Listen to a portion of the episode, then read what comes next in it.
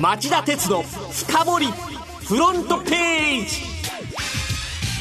皆さんこんにちは。番組アンカー経済ジャーナリスト町田鉄です。皆さんこんにちは。番組アシスタントキャスターの津田まりなですえー、ラジオ日経が進めている働き方改革で祝日の生放送を減らしているということで今日は木曜の夕方に放送し、えー、収録した番組をお届けしてまいります。はい、えー、そこでちょっと工夫して月曜日からさまざまな関連ニュースが飛び出し世界の政財界を揺るがせている日産自動車のカルラス・ゴーン会長の逮捕に関係するニュースばかり10本厳選しお伝えします。題して10本のニュースで読み解く。誰でもわかる日産スキャンダルです。はいもうこのニュース私も本当にびっくりしたんですけれども、はい、なぜこのニュースがこれほど騒がれるのかそして一体何が問題なのか町田さんいつも以上に分かりやすく解説していただけませんか？わかりました。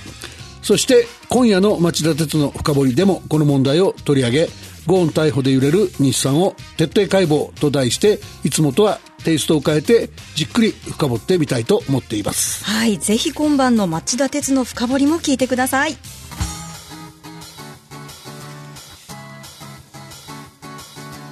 町田鉄の深掘りフロントページ。まずは最初のニュースです。ニュース1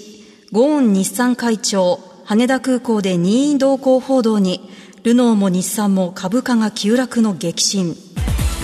月曜の夕方日産自動車のゴーン会長がプライベートジェットで羽田空港に着陸した直後東京地検特捜部に金融商品取引法違反容疑で任意同行されたとの報道を受け取引時間中だったヨーロッパ株式市場でフランスの自動車大手ルノーの株価が急落しただけでなく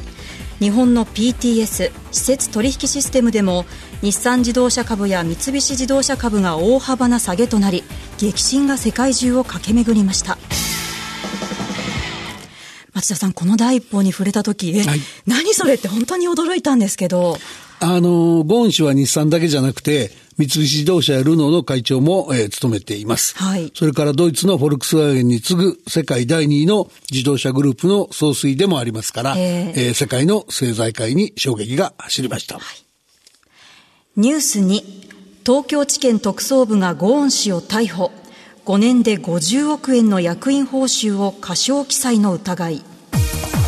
最初のニュースのほぼ1時間後東京地検特捜部はルノー日産自動車三菱自動車の会長を兼務するゴーン容疑者ら2人を金融商品取引法違反有価証券報告書の虚偽記載の疑いで逮捕しました。この容疑の内容を詳しく教えてください。はい。逮捕の容疑は、2015年3月期までの5年間で、ゴーン会長の報酬がおよそ99億9800万円だったのに、およそ49億8700万円だったとの虚偽の記載をした有価証券報告書を5回にわたり関東財務局に提出したというものです。で、日産の代表取締役のグレグ・ケリー容疑者も同じ容疑で逮捕されました。二人の認否は明らかになっていません。はい、合わせて地検特捜部に日産の関係者が内部通報しており、検察との間で司法取引があったことが明らかになりました。また、2日後の水曜日、東京地裁はゴーン氏の10日間の交流を認める決定を下しました。ニュース3、日産ゴーン会長逮捕の陰に日本版司法取引。東京地検特捜部が日産自動車会長のゴーン容疑者ら2人を有価証券報告書に虚偽の記載をした容疑で逮捕するにあたってゴーン容疑者らの虚偽記載に関与したとみられる日産関係者との間で捜査に協力する代わりに刑事処分を軽くする日本版司法取引に合意していたことが明らかになりました。あの、司法取引って、はい、日本では馴染みの薄い制度かなと思うんですけど、今回の適用は妥当だったんでしょうか？あの、この制度は今年6月にスタートしたばかりで、はい、適用は2例目となります。はい、で、検察に限らずですね、はい、法改正によって新たな制度ができた場合は、その法改正の意義を証明するために早く使いたいという意図が働くもんなんですね。はい、で、今回もそうした使いたい感が強かったと見る向きは少なくありません。ニュース4なぜ有価証券報告書の虚偽記載容疑を全面に打ち出し、あえてわざわざ古い事案を取り上げたのか。特捜部によるゴーン氏逮捕のニュースを受けて、検事出身の弁護士らの間で2つの疑問が活発に議論される状況が生まれているようです。一つはなぜ横領や背任の容疑もあるのに逮捕にあたって金融商品取引法違反を全面に押し出したのか。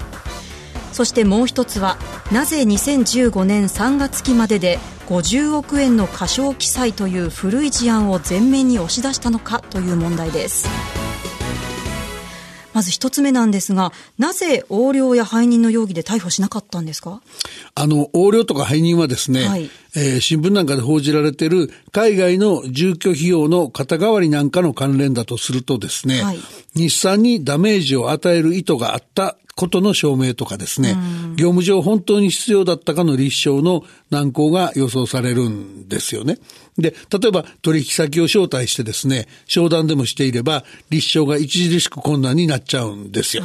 そこで、その有価証券報告書の虚偽記載容疑ならば、仮にゴーン氏とケリー氏が否認しても、周囲を内部通報者らの証言で固めておけば、二人が嘘をついているっていう形で立件しやすいと踏んで、金融商品取引法違反を前面に押したの、押し出したのではないか、との見方が出てましたね。はい。そして二つ目の疑問なんですが、なんで今回古い事案を出してきたんですか？その理由はですね、はい、交流期間延長のために新しい時期の容疑を取ってあるのではないか。と見られてました。ああ、なるほど。ただですね、はい、その一方でこの見方には、あの、日日産の株価が2015年6月に1350円の高値をつけた後、難聴な動きを続けているもんですから、えー、後日明らかになってくるその株価連動型報酬をゴーン氏が受け取ることは難しかったのではないかっていう懐疑的な見方もあるんですね。はい、なので、ちょっとこの辺がはっきりするのは捜査の進展見守る必要がありそうですよ。はい、ニュース5。有価証券報告書の虚偽記載を犯し、会長の任にあらず、西川日産社長が記者会見で会長の個人犯罪を糾弾。日産自動車は月曜夕方書面でコメントを出したのに続き夜10時からは西川社長が記者会見しゴーン氏とグレッグ・ケリー代表取締役の2人が長年にわたり開示されるゴーン氏の報酬額を少なく見せるため実際の報酬額よりも減額した金額を有価証券報告書に記載していたことなどが判明したと糾弾ゴーン氏の会長職と代表取締役職ケリー氏の代表取締役職をそれぞれ解く人事案を近く開く取締役会に提案すると発表しました。この西川社長の発表のポイントはどこにありますか？ポイントはですね、あの、有価証券報告書の虚偽記載を二人だけでやった個人犯罪であり、はい、明らかに二人が取締役としての全館注意義務を怠ったって決めつけたとこでしょうね。で、金融商品取引法に基づいて何十人もの人間が関わって策定するのが有価証券報告書ですから、はい、虚偽記載を二人だけで行えるわけがない。その上、その誤った有価証券報告書を開示した問題の全会注意義務っていう議論をすると、これは取締役会メンバーである取締役全員に及びますから。そうですよね。こういう物言いは日産の混乱ぶりが際立つ結果になりましたよね。うん、なんかこう他人事みたいなね、感じもしましたもんね。そうですね。ニュース6。ゴーン容疑者の逮捕は日産プロパーによるクーデターか。フランス政府が自国の自動車産業とルノーの競争力強化を狙っていたのは周知の事実であり加えて事故の地位保全のためにフランス政府とゴーン会長が接近しているとの見方も少なくなかったことも引き金となり地検特捜部への内部通報はゴーン容疑者の失脚を狙い日産執行部が意図的に行ったクーデターだったのではないかとの見方が国内の一部ジャーナリストや海外メディアの間でしきりに取り沙汰され始めました。この見方、町田さんどうお考えですか？いや、僕は可能性薄いと思ってるんですけど、あの、仮にね、はい、日産の執行部がゴーン容疑者の失脚を狙って、周到な準備の上で検察当局への内部通報を行ったとすれば、はい、容疑はゴーン容疑者ら2名の個人犯罪、つまりその背任とか横領に絞り込むはずなんですよね。はい。ところが検察が前面に押し出したのは、さっきも言った通り会社の犯罪って言われちゃう有価証券報告書の虚偽記載でしょ、はいこれは日産の陰謀があったって考えにくいんじゃないかなっていう感じしますよね。はい。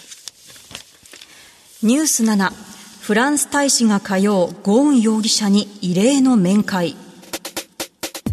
フランスのローランピック駐日大使は火曜、有価証券報告書の虚偽記載容疑などで逮捕・拘留中の日産自動車会長ゴーン容疑者と東京拘置所で面会したことを在日フランス大使館が水曜になって明らかにしました。これって今回の事件でそんなに重要なニュースなんですか？うん、重要になってくると思うんですよね。はいあの、ゴーン容疑者はフランス国籍を保有してるんですけど、大使本人がいちいちその刑事事件の容疑者、拘置所に訪ねて面会するって異例でしょ？で、フランス大使館の広報担当者がわざわざこのニュースリークして、はい大使の面会理由について、外国にいる全てのフランス人は領事保護を受ける権利があると強調したっていうんですね。はいで、会社の犯罪であるはずの有価証券報告書の虚偽記載を、ゴーン容疑者らの個人犯罪と主張した最初の日産の発表が不自然と見て、フランス政府が神経質になっている可能性は大いにありそうじゃないですかね。あなるほど、わかりました。まずは7つのニュースをご紹介しました。町田鉄の深掘りフロントページニュース8、海外メディアも一斉に報じたゴーン容疑者の逮捕。海外メディアの中には、日産自動車会長のゴーン容疑者が月曜の夜に有価証券報告書の虚偽記載の罪で東京地検特捜部に逮捕されたニュースを日本企業のニュースとしては破格の扱いで報じるところが相次ぎました。特に扱いの大きさが目立ったのはアメリカとかイギリスのメディアなんです。まずアメリカのメディアはどう報じたんでしょうか？ウォール・ストリート・ジャーナルがですね、はい日本の企業の話としては珍しく電子版のトップで報じたのが特色ですね。トップで。世界最大の自動車連合の将来に疑問が突きつけられていると指摘しました。で、さらに逮捕容疑となった経営トップの報酬額開示について、不正確な証券取引への申告は通例企業や監査役が責任を負うものだとして、ゴーン氏が日産の会計部門全体を欺いたというのかと逮捕に疑問を呈しました。あと、ニューヨークタイムズは外国人経営者が少ない日本の実情に触れて、外国人トップの成功例について、今や良い例がなくなったとのコメントを掲載しました。では、イギリスなどヨーロッパのメディアではどうだったんでしょうか？えっと、フィナンシャルタイムズがですね、はいやっぱり電子版のトップで日産自動車がゴーン容疑者の会長職を解くと報じた上で、日本のメディアの情報として、ゴーン容疑者が東京地検特捜部に逮捕されたことを伝えました。あと、イギリスでは BBC が東京からの生中継映像を放送したり、ドイツの雑誌シュピーゲルも電子版で速報したりしました。はい。そして気になるフランスのメディアはどうだったんでしょうか？ルモンドの電子版がですね、はいえーゴーン会長逮捕を速報で伝えて、彼の高額な報酬は常に話題をさらっていたと指摘。まあ、AFP 通信は自動車帝国の創始者が意向を失ったと伝ええーゴーン会長がコスタカッターの異名を取り、無駄を切り詰めて会社を倒産の危機から救うスペシャリストだったと紹介しました。ニュース9、日産の監査法人 EY 新日本の責任追及は適切か日産の監査を担当したのが EY 新日本有限責任監査法人で、この監査法人が東芝やオリンパスといった過去の粉飾決算の事案でも監査をしていたことから、主にネット上で、また EY 新日本か。今回もなぜ不正を見抜くことができなかったのかといった批判の声が沸き起こっています。町田さん、この批判はどうお考えでしょうか？あの、ちょっといいやりすぎじゃないのかなと思うんですよね。あの、はい僕散々いろんな粉飾決算、あの、報道してきましたけども、はい監査法人がね、ええ。有価証券報告書にお墨付きとして与える監査証明ってやつは、はい。別に有価証券報告書全体を大丈夫と言ってるわけじゃないんですよ。あ、そうなんですか。えあくまでも監査の範囲としては、経理の部にある、あの、貸借対照表とか、はい。損益計算書とか、いわゆるその帳簿関係のものをきっちり見てますよっていうのが監査証明なんですね。はい、一方、この役員報酬っていうのは、提出会社の状況っていう部の、そのコーポレートガバナンスの状況に含まれている状況、あの、情報ですから、はい、あの、役員報酬自体は監査法人の直接の監査対象じゃないって言えるんですよね。でその意味では、その東芝とかね、オリンパスとかね、その EYC 日本が、あの、存在意義を問われてきたような、ああいうその財務の粉飾とは違うので、はい、すぐまたけしからんっていうのはどうかなっていう感じしますよね。ということは、この見方は妥当ではないと。まあ、当然、道義的な責任ぐらいはあると思いますけども、はい、あんまり厳しく糾弾する話かどうかっていう感じはしちゃいますよね。そうですか。ニュース10。なぜ日産は見過ごしてしまったのか。ゴーン容疑者の逮捕では、有価証券報告書の役員報酬欄に50億円分の過少記載があった容疑のほか、背任、横領容疑も指摘されています。日産がこうした大規模な不正を見逃してしまった本当の理由は未だ分かっていません。この理由、メディアはどう伝えてるんでしょうか？あの、新聞とかテレビで幅広く報じられているのは、あの、非婚容疑者の人柄の問題ですよね。はい、その破綻寸前だった日産の経営を立て直したカリスマ経営者であり、はい、その経営トップ在任期間が長引いたゆえに、部下はイエスマンしか生き生き残れないっていう状態が長く続いて、で、えー、トップの犯罪を見て見ぬふる、見て見ぬふりする風土が日産に根付いてしまったっていう、そういう説明の仕方ですよね。はい、で、そういった説明は日産の本質的な問題の一つとして存在していると僕も思います。ええ、一つということは他にもあるっていうことですかね？そうですね。あの、むしろその人の問題も大きいんですけど、はい、組織とか仕組みの問題も見なきゃいけなくてですね、えその、例えば9人の取締役のうち、社外取締役、その、トップにものの言いやすい人っていうのが2人しかいないっていうんですね。はい、それから、あの、ガバナンスの形態として、委員会等設置会社とか、監査等委員会設置会社とか、あの、監査役会設置会社とか3種類ぐらいあるんですけどね。はい、その日産がやってるのは一番オールドファッションの、一番遅れた、一番ガバナンスの聞きにくい体制なんですよ。そういった問題も見逃しちゃいけないんだろうなと思っています。はい、なのでですね、あの、今夜の町田鉄の深掘りの方ですけども、はい、そうした点も含めて、ゴーン逮捕で揺れる日産を徹底解剖と題して、えー、ゴーン容疑者の逮捕の仕掛け人は誰なのか、はい、あるいはその日産の危機管理体制はどうだったのか、うん、混迷脱却の課題には何があるのか、みたいなことをですね、徹底的に深掘っていきたいと思っています。はい、さらに詳しく深掘っていただけるということですね。はい。それでは今晩町田鉄の深掘りで再びお耳にかかりましょう。それでは、さようなら。